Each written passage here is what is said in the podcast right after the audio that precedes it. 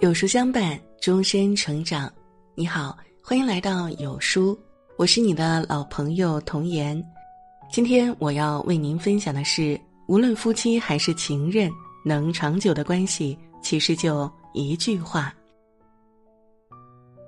特别喜欢一句话：婚姻的持久靠的是两颗心，而不是双方的肉体。世间最大的悲剧是两个人彼此相爱，却没法经营婚姻。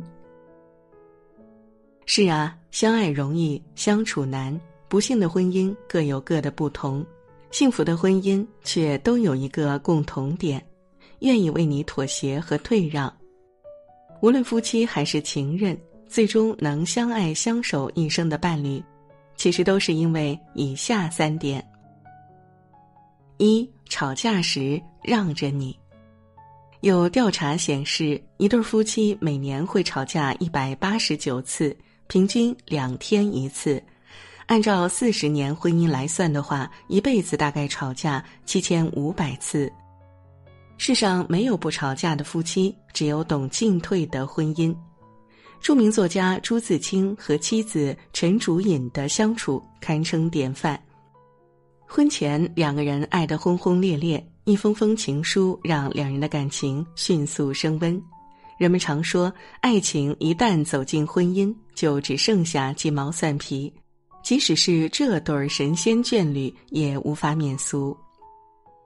朱自清希望妻子能在家相夫教子，因为他已经习惯了什么都不用操心的安逸。比如朱自清回家吃不上热菜，脸上的不开心立马显现，还会把这些事儿写成文章。妻子见到老朋友一时高兴聊得忘乎所以，打扰了正在看书的朱自清，他就摆出一副臭脸，连招呼都不屑和妻子的朋友打一个。朱自清甚至把他和前妻相比，光明正大写文章悼念亡妻。坦言怀念亡妻的温顺顾家，夫妻俩开始面红耳赤的吵架。陈竹隐觉得很委屈，哭着提出了离婚。朱自清慌了，连忙问他怎么了。都说男人缺根筋，听完妻子的一番话，朱自清这才觉得自己的行为太自私，一句句我错了，挽留妻子。俗话说，弯腰不是认输。而是为了拾起丢掉的幸福，一段能长久的关系都要懂得让步。吵架关门而出，回家时却给你带了你最爱吃的美食，前脚刚说完狠话，后脚就走进厨房给你做饭。好的婚姻哪有那么多输赢和对错，有的只有理解和包容。吵架时，谁先低头并不丢人，因为这是你珍惜、心疼、舍不得伤害对方的表现。二，做家务时帮着你。知乎上有一个热门话题：“老公会做家务是什么体验？”一位名叫张璇的妈妈在留言区说了一段自己的经历。她是体制内的公务员，丈夫是一家食品公司的销售经理。他五点下班，他下班时间永远不确定，八点、九点、十二点，理所当然的，家里所有家务都是张璇在扛着。每天下班给丈夫、孩子做好饭菜，丈夫穿的西装永远被熨得平整，家里从来不会有发臭的垃圾。有一回，他被派到外地出差几天，他已经做好家里变成垃圾场的准备了。等他出差回来，卧室、客厅、厨房却被收拾得井井有条，还有一份热腾腾的晚餐。她调侃丈夫：“原来你会扫地，会拖地，会做饭呀？”丈夫说：“平时你只看到了我洗碗的能力，这你好不容易出差，当然要抓住表现的机会了。”很多网友看到纷纷点赞，说：“最舒服的婚姻莫不如此。”我陪你赚钱养家，你陪我家务带娃。家务从来不是女人的责任，而是夫妻共同的义务，或者说是家庭幸福保鲜剂。当他在做饭时，你下班回家，自然的走进厨房帮他剥蒜；当他在拖地时，你在旁边一边叠衣服一边陪他唠嗑，不用比较谁做的更多，而是形成自然流动，谁有空谁就付出。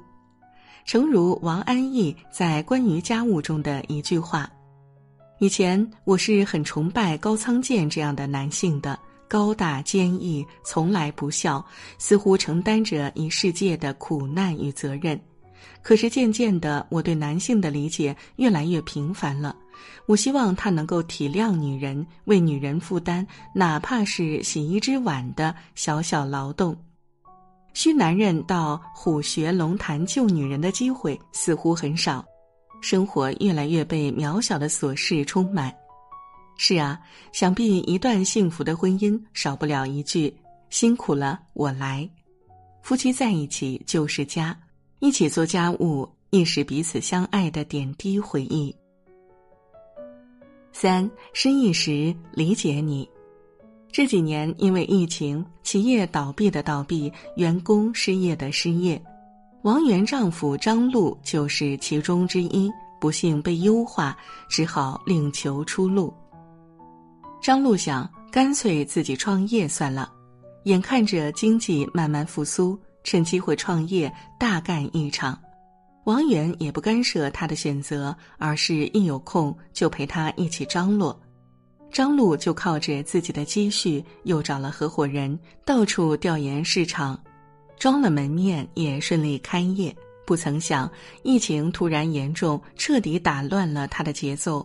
学校停课，商铺歇业，小区封控，这对张璐的新店而言，无疑是重大打击。新店根本承担不了疫情带来的亏损，他只有一个选择：退租还钱，否则他将负债累累。创业失败，时间浪费了，钱也打了水漂。他日日夜夜把自己关在房间里。妻子劝他，他就冲着妻子大吼大叫，叫他滚。王源虽然不喜欢他把气都撒在自己身上，但也不会和他吵。她只是把饭做好，小心翼翼的端到丈夫面前，安慰他别太往心里去。她甚至将自己百分之五十的积蓄打到丈夫账上，帮他还债。我想起一句话：再多的浪漫，再动人的誓言，都比不上始终如一的陪伴。王源的这份理解，最终让张璐走了出来。夫妻过日子，总有一方会突然遇到困境，或事业失败，或突发疾病。能理解对方，能陪对方度过苦难的伴侣，才更有可能走完这一生。诚如作家高尔基说：“婚姻是两个人精神的结合，目的就是要共同克服人世的一切艰难困苦。成年人的婚姻不只要有爱、有心动、有心疼，还要有肝胆相照的义气。”琴瑟和鸣的默契和相濡以沫的恩情，得意时与你抚掌大笑，失意时与你风雨同舟，如此便胜人间风光无数。很喜欢网上的一句话：人这一生最幸福，莫过于遇到一个人能够敞开心扉待你，让你能露出软肋给他，彼此之间。相互依偎着走下去。有矛盾的时候，先低头，因为在这短暂的一生，实在舍不得浪费时间让你难过。做家务的时候，不会把这一切当成理所当然，因为有了我们，才有这个家。身处困境时，懂你的欲言又止，诚如那句话：“你赢，我陪你君临天下。”你输，我陪你东山再起。点亮再看，愿你余生所遇，他与你风雨不弃，共度朝夕。